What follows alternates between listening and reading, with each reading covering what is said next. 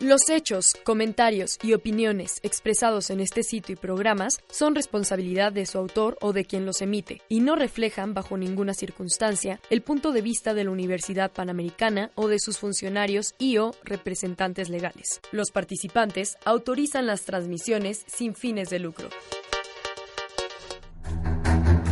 Esto es Diagnóstico Económico. El programa de la Escuela de Economía que presenta los temas relevantes de la economía nacional e internacional, con conceptos que sí entenderás en tu receta. Bienvenidos al análisis de hoy. Diagnóstico Económico.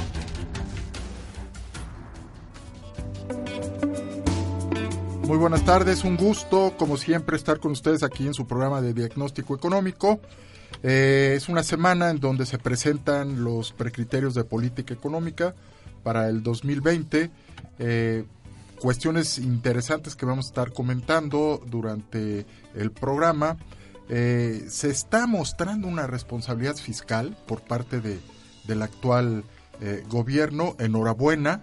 Vamos a hablar también de qué está sucediendo con las eh, inversiones en el país, en la parte de inversión extranjera directa, en la parte de cartera, cómo va el precio del petróleo. Fíjense que tenemos un, primer trimestre a nivel mundial, como, como pocas veces, el incremento del precio del petróleo está eh, pues desde el 2012 que no se ve un primer trimestre con este incremento y va a tener un impacto necesariamente en las gasolinas ya lo está teniendo. Eh, vamos a ver el impacto en las finanzas públicas, en, los ingresos presupuestarios del gobierno, qué está pasando con el IEPS. Pero por lo pronto, como siempre, me da mucho gusto que estén los alumnos y antes que nada dar la bienvenida nuevamente al embajador Francisco Holguín. Embajador, qué bueno que pudiste venir. Muchas gracias, un placer estar contigo. Bienvenido como siempre. Y entonces, eh, estimados alumnos, ¿por qué no se presentan? Eh, Julio, empezamos contigo y luego Diego. ¿Qué tal? Buenas tardes, yo soy Julio Alberto Landa, estudio Administración y Finanzas, voy en sexto semestre. Ajá, pasatiempo, Julio, ¿algún pasatiempo? Eh, me gusta mucho estar con mis amigos, platicar, leer, enterarme de lo que está pasando alrededor de nosotros. Excelente, muy bien. Eh, Diego Carmona. Hola, buenas tardes. Este, yo soy Diego Carmona, soy estudiante de la Universidad Panamericana, sexto semestre en Administración y Finanzas. Muy bien. Como pasatiempos, me gusta mucho la música, la música de todo tipo, la verdad, no le hago el feo a nada. De todo tipo. De todo tipo. Clásica, eh, banda, de todo. yo soy muy de todo. Versátil. Muy versátil. Ok. Y como otro pasatiempo me gustan mucho los deportes, especialmente si son en zonas boscosas como bici de montaña. ¿Tienes, ¿tienes tu bici de montaña? Sí, todo. Me voy cada fin de semana. ¿Por, ¿Por aquí cerca de la ciudad? Voy a normalmente Desierto de los Leones o a La Jusco. Ah, mira. Son como los lugares más populares para poder ir en la bici. Perfecto. Se organizó una visita a Bosque Real en bicicleta, no sé si supiste. No, no supe, no. sí, fue el, fue el rector y...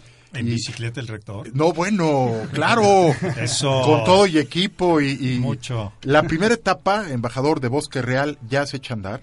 El cambio ya va a ser en, en agosto del año que entra, la, la primera eh, mudanza.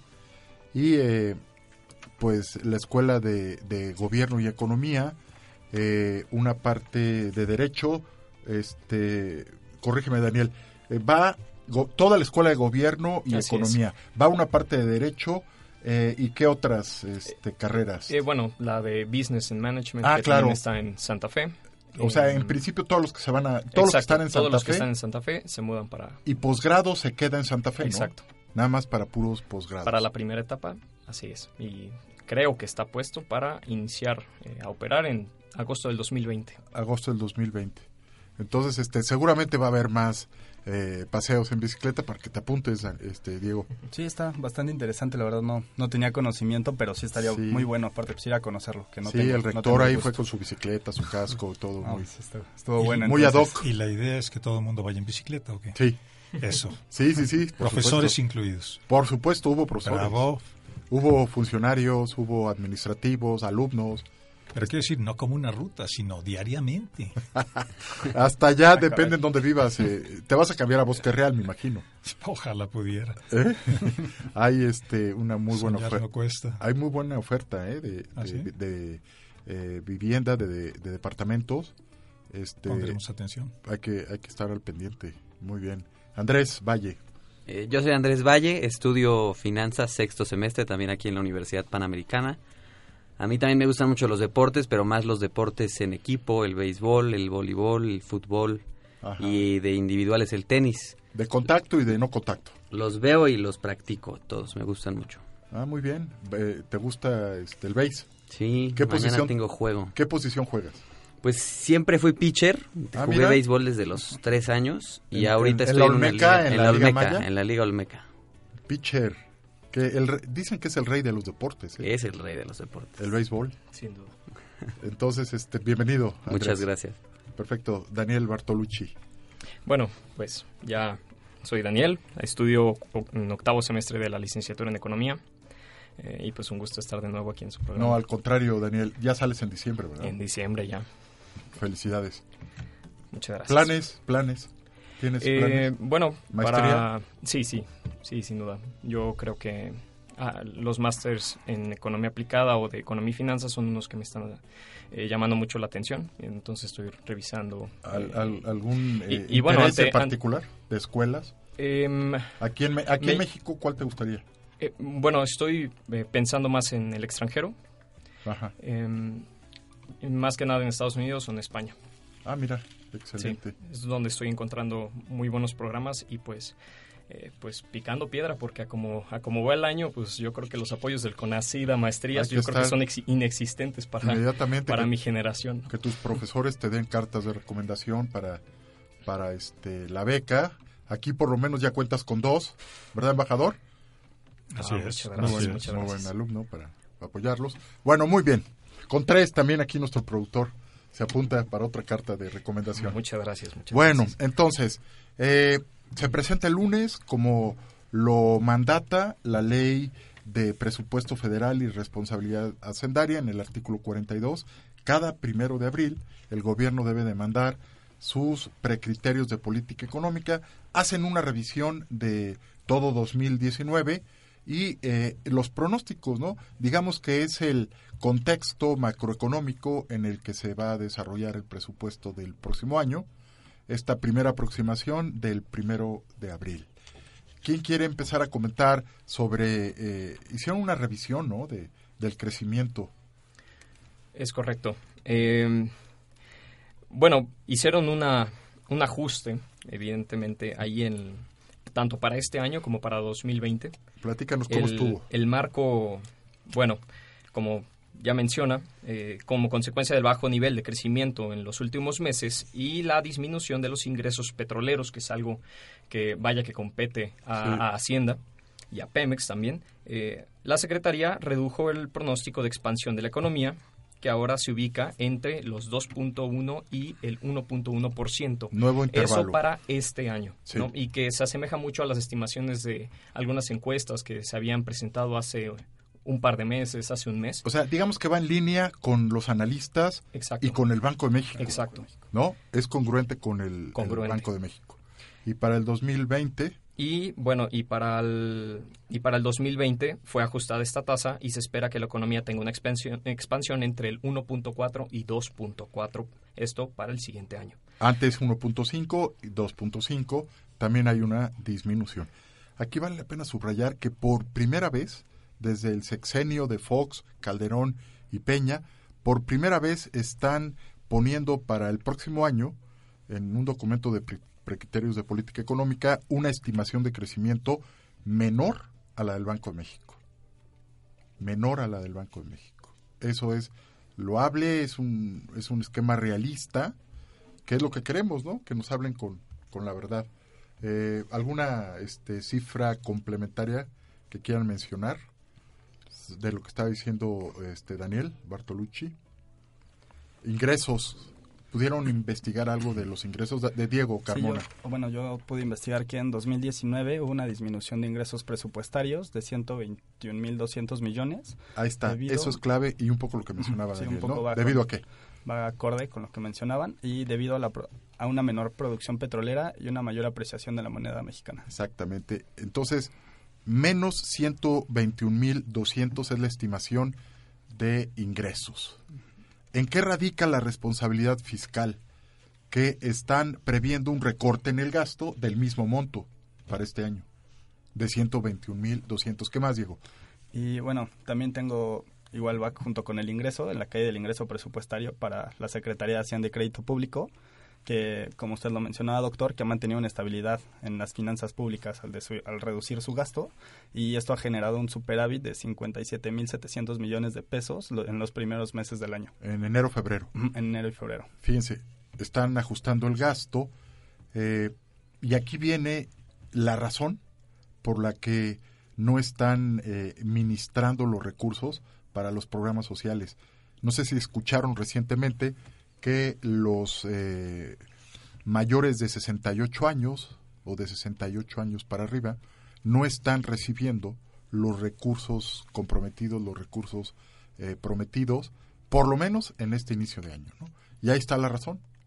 Están jalando el gasto ante lo que acaban de mencionar, caída en los ingresos petroleros, apreciación del tipo de cambio.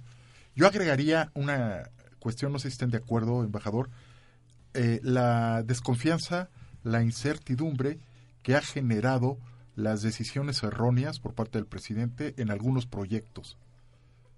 También ha inhibido la inversión y eso ha minado el crecimiento en el primer año. ¿Cómo verías esto?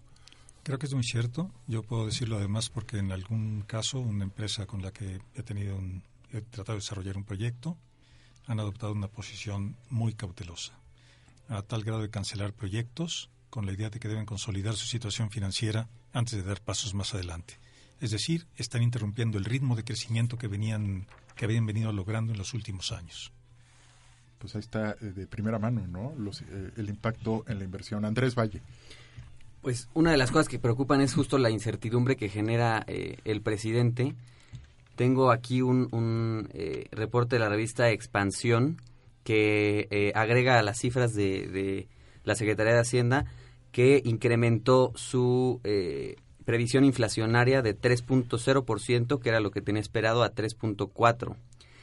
Y también tiene una cita de nuestro presidente que, eh, que nos genera la incertidumbre porque a pesar de que todas las, las calificadoras y ahora Hacienda se suma a la lista de, de aquellos que reducen esta, esta expectativa de crecimiento, eh, la respuesta de nuestro presidente fue, es mucho mejor que el Fondo Monetario Internacional diga que el crecimiento va a ser de dos puntos, porque así vamos a sorprenderlos, va a crecer mucho más la economía, su pronóstico va a fallar, lo digo de manera respetuosa. Es un poco lo que decíamos, este Bartolucci. A ver, ¿qué, lo que pasa es cuando le comentaba a, a Daniel el tema de, del programa de hoy, los precriterios, eh, me dice, ¿es que qué? ¿Qué, siempre, qué, qué, qué responde siempre el presidente? Que no, pues nada, no, no, le, no le acomoda ningún dato, vaya, que, Que él tiene ni los suyos, siquiera ¿no? de su propio equipo. Es, y la verdad que Hacienda se ve muy bien porque está haciendo un papel, está tomando un papel de mucha prudencia financiera y conoce la responsabilidad que tiene, como mencionábamos, el subsecretario Herrera, eh, el secretario Ursúa. Eh, y en las, en las mañaneras, pues parece que ante los medios, ante estos cuestionamientos, pues nada más, ¿no? Nada más, tengo otros datos, ¿no? Esa frase tan... Siempre tan- dice lo mismo. Tan ¿no? cómoda a la Yo que tengo otros datos, se quedó, se quedó corto eh, Hacienda y eh, esperemos que respete al equipo de, de Hacienda. Eh, es lo mejor que tiene de, de sus colaboradores. No sé si estén de acuerdo, Ursúa, Herrera y el equipo que ya lograron articular, pues es, es un equipo de expertos, eh, hay responsabilidad financiera, digamos que reina la sensatez en la Secretaría de Hacienda, para bien de todos los mexicanos, ¿no? Creo que hay otras áreas que están, están muy bien, pero Hacienda es, cen- es central.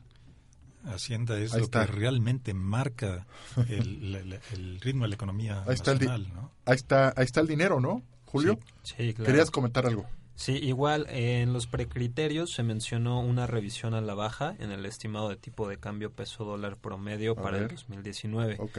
Pasa de 20 pesos por dólar a 19.5 y la introducción de un estimado preliminar para el 2020 de 20 pesos por dólar. Ajá, ok. ahí Se están. mantiene. Se mantiene a como lo previeron el 15 de diciembre para el 2019. Sí, exacto. Además es como la ola que trae toda la, todas las economías emergentes ¿no? ante, ante el dólar. Esa, que se comportan de manera muy, muy similar. Pues sí, ante el debilitamiento que está presentando el, el dólar y todavía más porque va a bajar más la tasa de interés, se va a debilitar el dólar y se fortalecen las monedas emergentes. Ya lo hemos mencionado, ¿no? Ustedes traen eh, en su MDM eh, la parte de la curva de rendimientos, Andrés, de las tasas intertemporales, corto, mediano y largo plazo. Si quieres comentarnos esa parte, no sé si, si, si traigas el dato, de Aquí. cómo ya se invirtió la curva de rendimientos el, el- la semana pasada. Exactamente, nos dice eh, el financiero. El pasado viernes 22 de marzo, el diferencial en la tasa de los bonos del Tesoro a 10 años y los T-bills a 3 meses se volvió negativo por primera vez desde agosto del 2007. Fíjense, desde el 2007 no había sucedido esto. Eh, y pues el 2007 fue el antecesor de la, de la crisis más fuerte que hemos tenido en, en- en los últimos tiempos. Entonces, Exacto, entonces es el prólogo, es, es este el preámbulo siempre de una recesión, el que se invierta la tasa, la curva, la curva de rendimientos, ¿no? sí, un síntoma con el que hay que tener eh, precaución. siempre, siempre este, tenerlo presente, porque eh, está resultando que las tasas de, de largo plazo están siendo menores que las de corto plazo. Eso es preocupante. Para la inversión. Sí, para toda la economía. O sea, eh, ahí empieza la gente a decir, bueno, yo tengo mucha incertidumbre el día de hoy, mejor compro bonos a 10, 30 años, porque hoy no confío, y menos en el proceso de inversión. Sí, bueno, yo también tengo aquí una nota de la revista Forbes. Este, corríjame, doctor, sí, no, o sea, sí, según yo tiene mucho que ver con todo lo que hemos hablado y desde el principio del- de la transmisión. Y dice que preocupa ejecutivos de finanzas débil desempeño de la economía mexicana. Y esto se debe a que el IMEF reporta un crecimiento del 1.5% cuando se tenía previsto un crecimiento del 2%. Esto debido a lo que comentábamos al inicio, que fue una desaceleración mundial y pues decisiones y situaciones de manera Forbes lo trata como de manera doméstica que se han tomado como desabasto de combustible, cierre de vías férreas y paros laborales. Qué Sí. curioso que mencionas al IMEF porque hoy es el foro de, de energía. El foro de energía con algunas firmas eh, y toda la industria, eh, con todos los directores de la industria energética y precisamente tocan mucho esta Es- parte de la desaceleración de crecimiento para el país. Exactamente. Entonces, eh, 1.5 es el pronóstico del IMEF para este año. Sí, 1.5. Bueno, fue de- del... reporta un crecimiento del 1.5% en, en el primer trimestre, cuando Sí. se esperaba del 2%. No, no, no. Se esperaba 2% en todo el año Ah, sí. y ellos lo bajaron al Sí, al 1.5, 1.5%. el pronóstico para todo el año. Sí, perdón. ¿Sale? Entonces, y es de los que primero bajaron, ¿no? Su, su pronóstico de crecimiento, Sí. el IMEF. Eh, creo que valdría la pena apuntar dos cosas con este eh, pues, informe que, que sacó Hacienda. El desempeño del IEPS para Hacienda es fenomenal. Bueno, vamos a meternos a la parte de gasolinas, hablando de energía. Exacto, eso es un punto que valdrá la pena desarrollar regresando del, del corte. Y el otro, el, los ajustes en los programas sociales que, Sí. que, se que se avecinan conforme a este pronóstico. Es lo que hace Hacienda es plantear una base para el pronóstico, para, el- para todo el plan presupuestal para el siguiente año, que sería hasta dentro de unos seis meses, por ahí por, Sí, a ver, por exacto. septiembre, octubre. Tienen Eh, cinco meses para el 8 de septiembre y presentar el presupuesto el año que entra. Pero mientras tanto también revisan los pronósticos de este año y cómo va cambiando Y- el contexto, ¿no? Y según datos, eh, vaya, un reporte que saca en una nota el economista, eh, sustentado con datos de Hacienda, eh, hay dos programas que se ven afectados, el de Prospera, para el 2020 y que viene con una baja, una tendencia a la baja en, en presupuesto. Eh, el tema de las universidades, de presupuesto universidades eh, e infraestructura, que curiosamente es en aeropuertos y en, en temas de reconstrucción. Ah, bueno. Y en programas sociales se asigna un mayor presupuesto, curiosamente, a la pensión de adultos mayores. Claro. La tendencia es que sea un 10% eh, por encima para 2020 en términos reales y en, eh, en las becas de educación media, media superior, estas becas que, que están sonando mucho para todos los alumnos de, de, De de prepa secundaria y prepa. Y prepa. Y prepa, eh, todos estos apoyos con un incremento del 10, casi 16% en términos reales. ¿no? Bueno, pues cuestiones muy interesantes que vamos a estar comentando. Él busca comprar lealtades, lo, va- lo está logrando. Y eh, vamos a hacer un corte y regresamos con estos temas.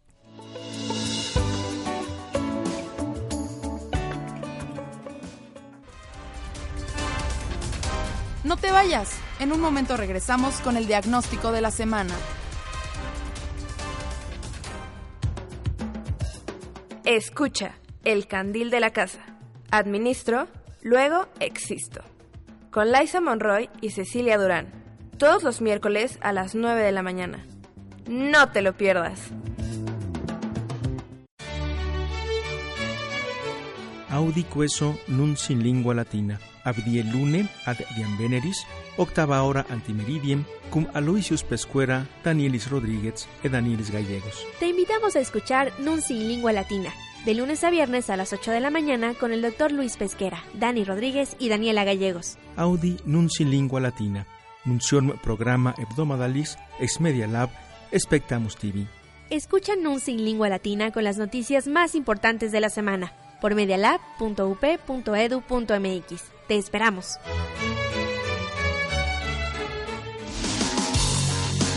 En Media Lab de la Universidad Panamericana esperamos contar con su preferencia para nuestros nuevos contenidos en radio, televisión e información por Internet, los cuales hemos diseñado con calidad y que son elaborados por maestros y alumnos que nos compartirán temas de gran interés para quienes conformamos la comunidad de la Universidad Panamericana. Encuéntranos en nuestra página medialab.up.edu.mx. Bienvenidos.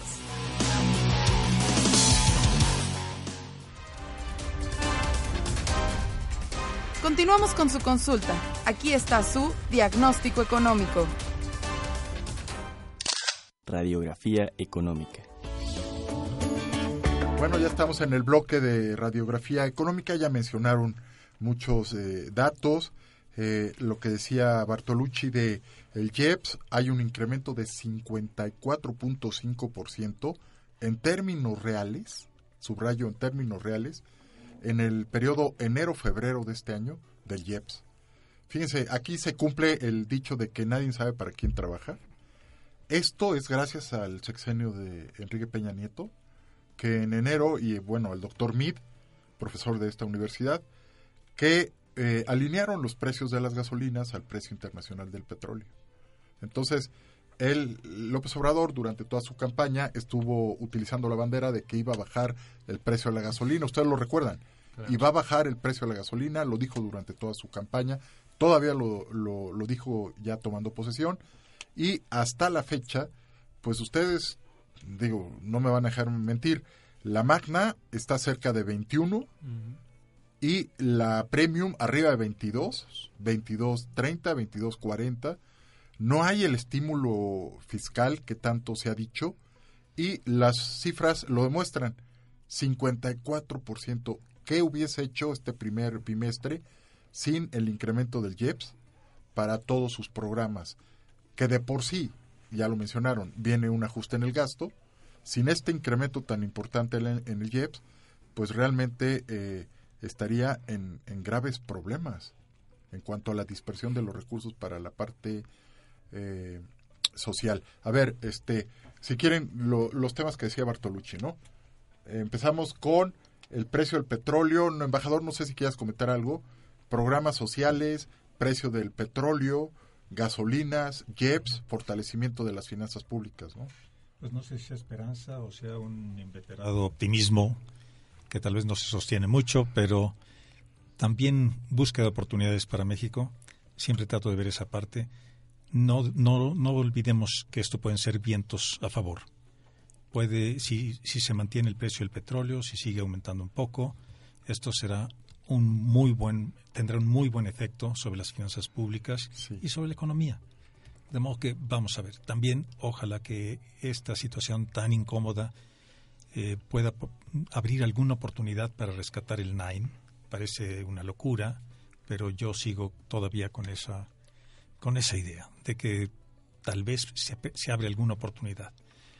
No no añadiría nada de momento. Pues sí, efectivamente. Miren, el precio del petróleo va a seguir subiendo. El acuerdo de la OPEP en diciembre fue reducir 1.2 millones de barriles todos los días. Se suma Rusia y los no miembros de la OPEP también se están sumando al recorte. Y Trump, el presidente Trump, le pone a Irán y le pone a Venezuela sanciones económicas, ustedes lo saben. Esas sanciones económicas, pues en principio eh, impactaron en estar subofrecido el, el- el mercado. O sea, Irán deja de colocar barriles en el, en el mercado petrolero y también Venezuela por las sanciones. Se da cuenta Trump de que está subiendo el, petróleo, el precio, por la, fa- por la baja de la oferta, manda sus tweets y dice a la OPEP, está muy, muy alto el petróleo, abran la llave. No le hacen caso, no le van a hacer caso, ¿no? Y- y luego el Congreso de Estados Unidos invoca la ley antimonopolios para querérsela aplicar a la OPEP. O sea, el cartel poniéndose de acuerdo para fijar precios. Eso ya lo había hecho antes y no va a prosperar, no ha prosperado. Y dice Trump, voy a poner excepciones para eh, las sanciones del- de Irán y le suspende las sanciones a Irán hasta el mes de mayo. Eso hace que produzca más Irán, que venda más petróleo, para tratar de mitigar el incremento. Pero tenemos Venezuela. No sé si estén de acuerdo, eh, es una opinión personal. Yo creo que no eh, se ha metido a Venezuela el señor Trump porque sabe que se va a caer el, el abastecimiento de petróleo y eso va a disparar más el precio del petróleo. Entonces, mientras esté alto el precio del petróleo, siento que va a seguir Maduro, que no se va a meter a Estados Unidos, porque él no quiere que las familias de Estados Unidos, al llenar sus camionetas en las diferentes ciudades americanas, pues cada vez estén pagando más eso y ya está en campaña. Él ya está en campaña para el próximo año y desgraciadamente no, no se va a meter a Venezuela mientras no baje el precio del petróleo. No sé cómo ves esto, embajador. Creo que sí. Creo que eh, eh, es una, sería una noticia muy, muy negativa para una campaña que se ve complicada para Trump. El- su popularidad está tremendamente baja. El- la única esperanza que tiene él es que no haya un buen candidato dentro del Partido Demócrata. Me parece que si hubiera un muy buen candidato del, del Partido Demócrata, se llevaba la, la presidencia tranquilamente. Pero falta tiempo. ¿En alguien y- estás pensando que quién No, podría ganarle? no, no. Hillary dijo que mí- ya no, ella ya no quiere saber. y creo que hace bien en, en no. lanzarse. Pero eh, a mí me gustaría una persona con la calidad que hemos visto en Nancy Pelosi, pero Nancy Pelosi no es una ejecutiva. Nancy Pelosi es una parlamentaria. Ha habido buenos presidentes que han sido anteriormente eh, parlamentarios nada más, como por ejemplo Johnson, de cuando falleció el, bueno, cuando asesinaron al presidente Kennedy. Johnson, que no parecía tener ninguna capacidad ejecutiva, sino ser un, un legislador de fenomenal, hizo un- una, una buena labor como presidente. Pero, pero yo no he visto que Nancy Pelosi diga nada, no, no lo diría en todo caso, pero vamos a ver qué pasa. Gran, gran operadora, mucha gran división. operadora política, la señora Pelosi, la senadora. Y, qué manejo del presidente Trump. Es, es una ¿Cómo lo hace- gozada, cómo lo hace enojar? Es que lo, lo deja mete- enredarse, lo deja enredarse y después lo suelta. Nos comenta nuestro productor que tiene 79 años, Nancy Pelosi. Es mayor, sí, es, mayor. Ya es difícil. Y sin embargo, Ya no, a esa edad ya bueno, está ¿y difícil. qué edad tiene Trump? También. Bueno, Reagan también ya llegó mayor a la presidencia, ¿no? Sí. Reagan también ya, este, uff, más de 70 años. No sé si vieron, pero el día 2 de abril, hace dos días, el presidente Trump hizo una cantidad de declaraciones que fueron realmente inquietantes. Se mostró, bueno, no podía casi ni articular algunas palabras, se equivocó donde había nacido su padre, por favor, eh, y cosas así. Y entre otras tarugadas grandes que dijo, estuvo que eh, cerraría la frontera, Sí. que, y, y cosas por el estilo. Aranceles a, lo- a la a la importación de autos, ¿no? que van a- que podrían provocar ah bueno y- pero el que quería mencionar sobre todo es la reforma al sistema de salud. Y eh, desde luego ese es un tema que no tocan los republicanos. Es un es una de las posiciones que tienen en contra de los demócratas. Entonces sería hacerle un favor a los demócratas o a lo mejor a, a quitarle una bandera. Pero los republicanos no están dispuestos a, a eso y el aparentemente lo que le dijo el el líder de la Cámara de los de, de Diputados, eh, que lleva una relación complicada, pero ha sido muy leal con Trump, fue, tú dices eso, allí te la ves con Pelosi, no te vamos a apoyar. Fíjate. Esa fue la palabra. Qué, qué interesante. Y entonces, no, no sé si notaron que cambió. Al día siguiente, México sí está haciendo Sí. algo por la migración Sí, y ya no volvió a mencionar esto, Sí, excepto decir que su sistema es mucho mejor que el, que el de Obama, cuando no existe ese sistema. Tal vez existe vagas ideas en su mente, pero no es ni siquiera una persona capaz de articular un programa. Lo, lo tendría que pedir que alguien se lo haga. Claro. En fin. Claro. Perdón. eh, Eso el- se me esto hace- es para el anecdotario. Internacional, ¿no? Sí. De economía internacional. Algo que querían comentar ustedes, jóvenes. Bueno, a mí nada más me gustaría hacerles una pregunta retomando esto de que Trump Adelante. ya está en campaña y bueno, todos es bien sabido que una de sus propuestas al inicio de su campaña fue que haría el muro en la frontera y ahora otra vez retoma este tipo de propuestas intentando ganar gente con el cierre de la frontera. Es, es- sí, todo lo que pase de aquí al 2020 es político, ya está en campaña. Como bien mencionaba el embajador, si le ponen a alguien, ¿no? A alguien que realmente le, le dé pelea, la pierde. La pierde. Estoy, yo estoy completamente de de acuerdo. acuerdo. Qué lástima que tenga set- casi 80 años Nancy Pelosi, ¿no? 79. Con ocho años menos, yo creo que tendría mucha posibilidad de ganarle a Trump. Ya le, ya, ya le pescó el modo, o sea, lo hace como quiere la señora Pelosi, ¿no?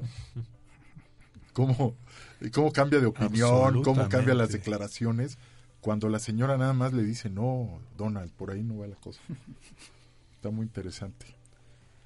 Otra cosa, hablando, bueno, hablando, hablaron hace un momento de los aranceles eh, que ponía Trump A los México. autos, a los autos. Así es. Que quería poner, ¿no? Bueno, que quería poner. Eh, el 30 de marzo leí la noticia de que Chuck Grassley, que es un senador de Estados Unidos, le recomendó que mejor desaparezca los aranceles, lo cual yo creo que sería, bueno, desaparezca la idea de poner los aranceles, lo cual yo creo que sería una de las cosas más favorables tanto para Estados Unidos como para nosotros, porque, bueno, anexo a, a esa noticia, encontré una gráfica en donde México es de los cuatro países en los que Estados Unidos basa sus compras para productos de aceros, de acero, perdón. Sí, claro. Entonces considero sumamente importante ese tema de los aranceles y sobre todo que eso puede ayudar a las negociaciones del Tratado de Libre Comercio, que todavía no no se acaba de comerciar, por, digo de, de negociar. negociar Todavía por está completo. la moneda en el aire. De hecho, tam- también al que le hizo cambiar de actitud y de declaración fue al observador, la señora Pelosi. Porque dijo, no vamos a aprobar el, el TIMEC sin la reforma laboral en México. Y hoy en la mañana exacto, declara, a ver si quieres comentar. No, eso, que iba, no, va, no va a entrar en ningún conflicto comercial. Eso fue fueron las palabras y que iba a poner un foco de interés importante en, las, en los cambios en términos laborales para, para México, precisamente para inhibir este, este problema migratorio eh, Claro. hacia Estados Unidos. Y literalmente dice el presidente hoy en la mañana, la reforma laboral está alineada con el TIMEC. O sea, casi casi nos alineamos a lo que diga la señora Nancy Pelosi, ¿no? Para que apruebe eh, eh, hay que recordar al auditorio que tienen mayoría en la Cámara de Representantes, ¿no? En, en the House, en la, en- ¿no? En los diputados. Sí, puedo hacer una pregunta muy ignorante. No, bueno, ¿Qué- por favor. ¿Qué pasaría, qué pasaría si no se aprueba el TIMEC? Terrible. Pues no, porque significaría que seguimos con el que tenemos actualmente. Ese no, no tiene, que yo sepa, no tiene fecha de caducidad. A lo mejor, a lo mejor me equivoco, por eso advierto mi ignorancia sobre este punto. No, te estás Pero en lo mientras correcto. tanto, estamos nosotros continuando con un esquema que nos ha servido y que podríamos renegociar, pero renegociar para mejorarlo, no la renegociación con Trump que fue para frenarlo. Completamente de acuerdo. Eh, En este momento lo que está vigente es el TLC. Eh, no tiene fecha de caducidad. Ya está aprobado por los congresos, obviamente. Pero a mí lo que me preocupa es que durante su campaña Trump dijo que era el peor acuerdo comercial de toda la humanidad. Acuérdense que lo dijo. Es el peor acuerdo de toda la humanidad. Entonces, si no le aprueba la señora Nancy Pelosi el TIMEC, Se va a voltear contra el TLC nuevamente, está en campaña, y va a decir, vamos a quitarlo, ¿no? Es lo que me preocupa. No sé si, si, si compartas eh, esa opinión, embajador. No sé. Él pero- está en campaña. No sé, e- es absolutamente correcto, pero ya hemos visto que muchas veces los, lo que él hace es blofear. Porque, o, o a lo mejor él piensa que sí lo va a lograr, pero por ejemplo el cierre de las fronteras fue una llamada de atención muy clara. No puedes hacer lo que a ti se te dé la gana, ni siquiera amenaces porque creas problemas. De modo que eh, puede ser que, amenace durante la campaña, pero en primer lugar, esperemos que no, la, no gane, no sea reelecto. Y- Esperemos, hay- aunque y está hay- difícil, Yo ¿no? creo que son, es posible, yo creo que es posible. Tiene Que no gane. Treinta y tantos por ciento de popularidad, es la más baja histórica en Estados Unidos que yo sepa. Ojalá que no gane. Desde que se lleva cuentas de formales de esto, ¿no? Qué interesante. Bueno, y añadir a- también a la, dentro de todas estas variables que platicamos por temas políticos que pueda tener Donald Trump en camino a la reelección, la situación también comercial con China, que esta semana tuvo ahí otra vez tensiones in- importantes. Y más que y todo esto está gira en torno de un marco político importante. Sí, todo es político de aquí al 2020 en cuanto al comportamiento de la Casa Blanca. Pura política. Entonces, pues su campaña eh, la basó en los ataques a México y va a seguir volteándose con, con México y va a seguir el muro, eh, la frontera. Eh, ahora dijo, bueno, si les doy un año, aparte ya nos dio un año, ¿eh? Bueno, a López Obrador, si no atacas correctamente a los carteles de la droga, si no me detienes a los migrantes, te cierro la frontera el próximo año, ¿se fijan? Todo en el ambiente de la campaña. Bueno, y, y dos, y dos situaciones ahí muy interesantes con lo que menciona, doctor. Eh, en esta semana, los datos de remesa para el mes de febrero, igual, a tope. Tema de récord. Este, Sí. Subieron 6.4%. O sea, entonces la tendencia sigue al alza. El- La gente, vaya, los individuos y vaya, na- con nacionales que están allá en Estados Unidos saben la situación, por lo tanto actúan de esta manera, ¿no? Es, es bastante interesante, 2.387 millones de dólares enviados Sí, este, ¿en qué periodo, mi estimado Daniel? en febrero del segundo mes, Esto es... el eh, segundo mes del año, de 2019. Esto es lo que publicó Reuters 6.4, ¿verdad? y, y aunado a lo que a lo que comentaba sobre el tema del trabajo ante cárteles de la droga, etcétera, hay una hay una imagen ahí que se volvió Sí. viral en, en ¿Por qué no hacemos? sociales. ah, vamos a hacer un pequeño paréntesis por el tema que tocabas de las remesas y Ah, ahorita ok. regresas. Eh, las, eh, tú tenías una, cif- una, una gráfica sobre los países, cómo, cómo está eh, el, el ranking mundial en de cuanto a en el mundo. eh, en cuanto a receptores de remesas, eh, Andrés. Y ahorita regresamos a lo que mencionaba. eh, Tenemos como país número uno a India con 65.4 65 mil millones de dólares 65 mil millones anuales. de dólares anuales. Luego está China con 62.900 millones de dólares anuales. Después tenemos a Filipinas con 32.800 millones de dólares al año. ¿De remesas? De remesas. Y México ocupa el cuarto lugar con 30.500 millones de, de dólares al año de remesas. Ahí está el dato. El año pasado fue lo que recibimos. El 6.4 de, de incremento que mencionabas en, en febrero en Y por lo que México. comentaba Daniel, ya vamos a rebasar este año, ¿no? Si seguimos así, los 30.500 millones del año anterior, ¿no? Entonces, este, ¿y por qué? Porque están descontando, ya descontaron que los van a deportar, ¿no?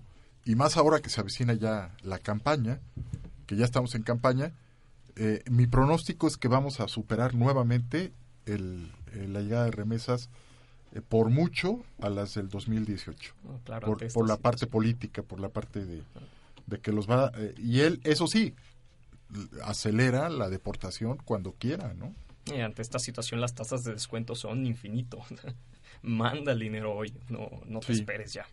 Por supuesto. Eh, de- ah, bueno, entonces ahora regresamos con lo que decías, ¿no? Ah, ah lo que el- lo que mencionaba sobre sobre las condiciones que imponían sobre el, el tema con los del trabajo de ante los cárteles de la droga. Eh, hay una nota que se volvió muy viral aquí en, en redes sociales. Sí. Es La Fuentes del Economista. Es muy buena fuente. Eh, entonces la comparación de decomisos de droga en el primer trimestre de gobierno de los dos sexenios anteriores comparado con el de el actual sexenio. Entonces, vaya, de pena. Y no es por nada, sabemos el, el- tema que vive el país en este, con este problema de, de delincuencia organizada. Los datos, en verdad, les digo de pena, eh, los cambios son tremendos. A ver, coméntanos las Eh, cifras. Decomiso de cocaína, por ejemplo. En el sexenio de Calderón, en el primer trimestre, el decomiso fue de cerca de 1.469.000.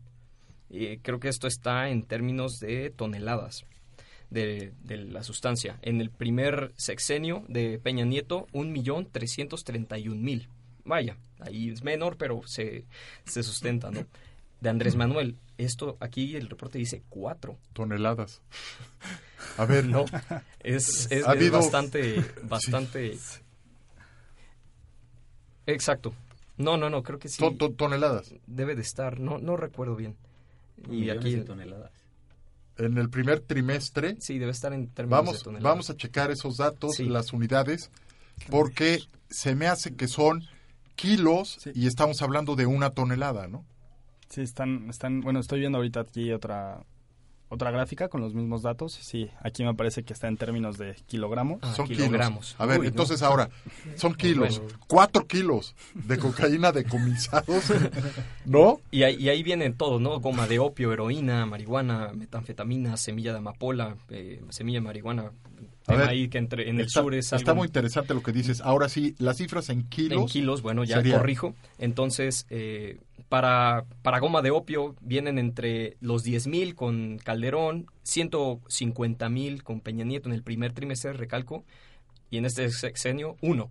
Un kilo. Eh, heroína, igual, el mismo comportamiento, 4 mil, 173 mil con Calderón, 19 mil con Peña Nieto, 5. 5, ver. ¿no? Entonces, el, el contraste es de llamar la atención. Esto ya estamos hablando del primer trimestre, ¿no? Y- ¿Qué pasa, eh, embajador? ¿Tú qué lectura le das a esto? Algunos comentarios en las redes es que gente que, imagínense, llega a este país y ve esas cifras que nos dice Bartolucci, podría estar pensando que ya se legalizaron las, de, las, las drogas en el país, de que ya están legalizadas. ¿Qué estará pasando? O sea, los está dejando trabajar. Totalmente. Parecería que sí. No, no me atrevo a afirmarlo, pero parecería que sí. Y es una de las razones por las cuales el- esta reacción sobre la- el posible cierre de fronteras. El cierre de fronteras se está explicando por, varias variables, pero las más importantes son la migración, el temor a la eh, invasión centroamericana, la marcha madre de todas las marchas o no sé qué, y también el paso de drogas. Pero ahí sería muy interesante que la posición de la Secretaría de Relaciones de México fuera, eh, si están pasando drogas, es porque hay corrupción en tus aduanas. Corrígelas y, y no nos exijas. O si nos quieres exigir, entonces yo te exijo a ti otra cosa. Para el tráfico de armas a México. porque ahí es, son nuestras aduanas las que no están pudiendo con el paquete corrupción en las aduanas o ineficacia o lo que sea, o habilidades de los traficantes para burlar eh, la- las- los controles fronterizos. De modo que yo creo que por dignidad deberíamos adoptar una posición así, o, o por lo menos una posición negociadora fuerte. De acuerdo, de acuerdo totalmente. Fíjense que hace unos minutos el Banco Mundial reduce su, anuncia que, que reduce su pronóstico de crecimiento para este año y lo establece en 1.7. Había iniciado el año con 2.5 de pronóstico. Tres meses. Entonces, tres meses después ya le pone 1.7 y lo que falta, ¿no? Yo creo que no vamos a crecer ni 1% este año. Es realmente eh, peligroso lo que está sucediendo. Si no hay inversión, no hay crecimiento. Y necesitas impulsarla, necesitas eh, generar certidumbre para que se detone eh, los proyectos de inversión. Con este tipo de decisiones, en cuanto a los, al tren Maya, el aeropuerto, etcétera, pues difícilmente vas a reactivar los proyectos, Andrés. Y no nada más las, la- las decisiones, sino la posición ante, ante los malos datos o ante los números eh, que le cuesta trabajo aceptar. Pues es difícil generar certidumbre cuando no aceptas lo que está pasando. ¿Cómo reaccionas o cómo mejoras lo que está mal si no quieres ver que está mal? Y si todas empezar. tus respuestas son que, que no es cierto y que está bien y que Sí. no se puede mejorar así y no se puede traer inversión porque ¿quién va a creer en una persona que ve lo que nadie más ve? Todos vemos algo y él ve completamente diferente. Entonces, ¿quién va a confiar en él? Completamente de acuerdo. El Banco Mundial está argumentando que eh, está bajando el crecimiento por eh, el- la disminución en el dinamismo de las exportaciones a Estados Unidos. O sea, viene más fuerte la desaceleración económica a nivel mundial de lo que dice China, de lo que dice, o de lo que ha estado diciendo China, ¿no? Estados Unidos eh, pues es un país de instituciones, están pronosticando un- una fuerte desaceleración, y dice el Banco Mundial, pues aún no se ratifica el ahora llamado TIMEC en México. No, mientras no se ratifique, no van a fluir esas inversiones. Y además el hecho de que los mercados están preocupados por el futuro de las políticas energéticas del actual gobierno. La parte de dos bocas, la parte de eh, utilizar energías que pues utilizan eh, insumos eh, fósiles como el carbón para generar electricidad nuevamente y no energías renovables. Entonces, eso pues, ya está minando los pronósticos de crecimiento y se van a validar, ¿no? Este no, nada más. o sea, se ¿Querías comentar algo, no, est- Diego? Estaba rectificando lo de, sí, que la aceleración mundial, pues al parecer no se ve, pues, no se ve fuerte, no se ve como algo que vaya a crecer, pero bueno, yo encontré una noticia que ahorita les digo la fuente. No parece que vaya a crecer, ¿te refieres a que Bueno, o sea, no parece que vaya a darse crecimiento económico? a- bueno, a despuntar como se espera. No, no, no, no. Al contrario, es más fuerte la desaceleración, La desaceleración. de lo que se había pronosticado. ¿no? Y son dos grandes economías, China y Estados Unidos, porque también China está en una situación incómoda. La 1 y la 2. Que se ve, se ve además afectada por, el, por, por la guerra comercial. Y no olvidemos también Brexit. Brexit es un problema muy serio que, que tal vez se logre resolver. Se, está, se empieza a abrir la posibilidad de un segundo referéndum. ¿Tú ves po- posible esto? ¿Un segundo referéndum? ¿Este lo año? que yo veo, lo que yo que te- tendría que ser este año, no, no puede esto durar para siempre. Te- un- tenemos una nota muy importante de esta mañana y es que el Parlamento ya aprobó que no se puede, por un voto, por un solo voto, que no se puede eh, adoptar un Brexit duro, porque había cuatro opciones, uno era el una unión aduanera, otro el modelo eh, noruego, otro un, que le aprobaran un Brexit blando y el otro el Brexit duro. Pero como ninguna había pasado, lo que, lo que queda es, es un segundo referéndum. Y, y me parecería que, que em- se empieza a abrir la posibilidad. Interesante. Sí, nada más complementando, aquí tengo la nota justo del financiero y si me permiten les voy a leer Por favor. un, un pedazo. Adelante, Diego. La enmienda de la legisladora Yvette Cooper fue aprobada en la Cámara de los Comunes con un apretado resultado de 313 votos a favor y 302 en contra. Lo que comentaba aquí el embajador, que únicamente fue por un voto. Un voto. Hoy, el día de hoy. Pues es un caos político. Está dividido el Reino Unido. Eh, la señora May ya se va. ¿No? Hay este. pues, la coalición va a nombrar a, a un nuevo primer ministro. Sí. Y, y, y sí, pues resalta, llama la atención las declaraciones en Bruselas Sí. de eh, señor Juncker, ¿no? Es el, el, el líder de, en- de la Unión Europea, en donde critica mucho a la señora Teresa May. Eh, creo que lo habíamos comentado en clase, se los había dicho. Él, él dice que su- la señora está en otra galaxia, que no, no conoce, no sabe qué está pasando en el Reino Unido, y menos en Europa, y que, pues, caray, por eso puso ya su renuncia en la mesa, ¿no? Yo, al contrario, ¿eh? yo creo que ha hecho un excelente papel. Ella vio que se aprobó por referéndum y dijo, tomémoslo en serio. Y está dando una lección de un aprendizaje que está viviendo no solamente Gran Bretaña, sino los demás países miembros de la Unión Europea. Y yo creo que, que además está forzando las cosas. Esta es la tarea que me encomendaron, yo la voy a cumplir. Pero Aunque sola- ella estaba en contra del Brexit.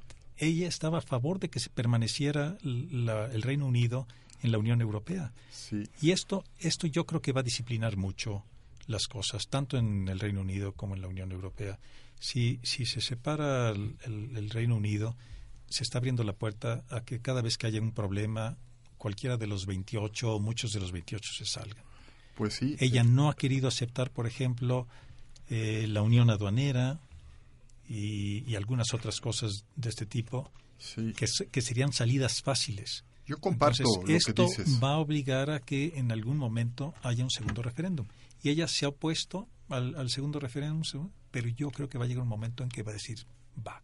Sí. Y tal vez me voy para que vaya, porque mi posición ya había sido otra. Pues sí, pero tú sabes muy bien, mi querido embajador, que este papel de, de- del primer ministro pues es construir coaliciones en el Parlamento y, y- y no ha podido construirlas la señora. Está paralizado el Parlamento. Nadie la apoya, nadie la sigue es- y sola no ya puede. perdió, ya perdió el control del Parlamento. Lo perdió, se lo quitó, mejor dicho, el Parlamento Se lo le quitó quitó, el Parlamento, se sí. lo arrebató. Sí. Entonces se quedó completamente sola la señora, ¿no? Vale la pena hacer un paréntesis rapidísimo. En el Reino Unido no se elige al primer ministro. No hay, no hay Es un una presidente, coalición, es una coalición. Sino que se elige a un partido o se elige a partidos. Y el líder del partido que tenga la mayoría es el primer ministro. ¿Por qué? Porque es el que tiene la mayoría de los votos. Porque hay disciplina de partido, la- las votaciones son en líneas partidistas, etcétera. Entonces, en el momento en que pierde la mayoría en los votos, pierde el control del país, ya no es en función eh, propiamente la primera ministra, sino que el Parlamento es ahora el que está tomando las decisiones de acuerdo a las votaciones como se estén dando. Muy bien. Pues sí, muy interesante. Vamos a seguir platicando sobre estos Por temas. supuesto. España se maneja igual. Ya eh, llegamos al final del programa. Al- rápidamente nos despedimos. eh, y yo los espero el próximo jueves eh, a la una de la tarde en su programa de Diagnóstico Económico. Muchas gracias. Producción. Emiliano Flores. Producción general. Aldo González Alcilo. Nos vemos la próxima semana para otra consulta. Diagnóstico económico.